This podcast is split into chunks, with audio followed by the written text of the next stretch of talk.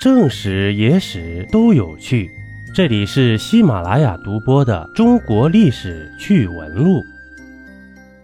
唐朝诗人李白的有趣小故事，您都知道几个呢？第三集，李白是饲鸟高手。据史料记载，唐朝大诗人李白还是一位着手于驯养禽鸟的高手。李白二十岁左右时，曾一度隐居在四川成都附近的青城山。他在山中啊，除了读书练剑之外，就是精心驯养一大群禽鸟。在他后来所作的《上安州裴长史书》中说道：“养奇禽千计，忽结旧长取食，了无精彩。”可见他饲养的禽鸟不仅数量惊人，而且他能令禽鸟听从他的号令。在他的掌中取食，说明啊，他的驯养禽鸟的技术是相当高超的。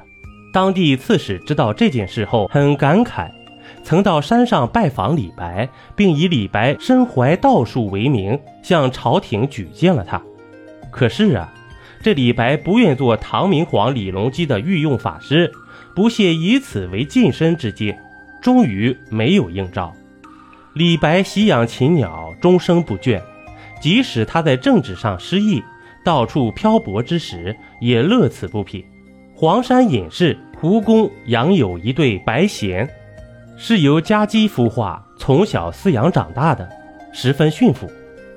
李白在青城山时曾养过此鸟，但因此鸟野性较强而没有驯养成功，所以他对胡公的白鹇掩饰不住钟爱之情。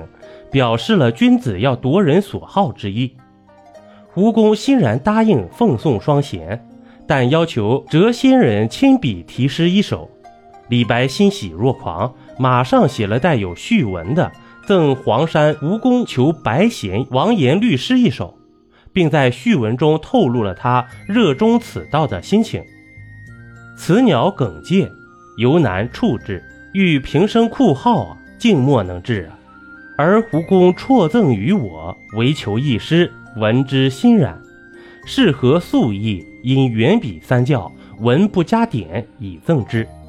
在诗中，他以白藓与白璧相提并论，以白锦与白藓毛色之美，表达出自己得到真禽后的欣喜之情。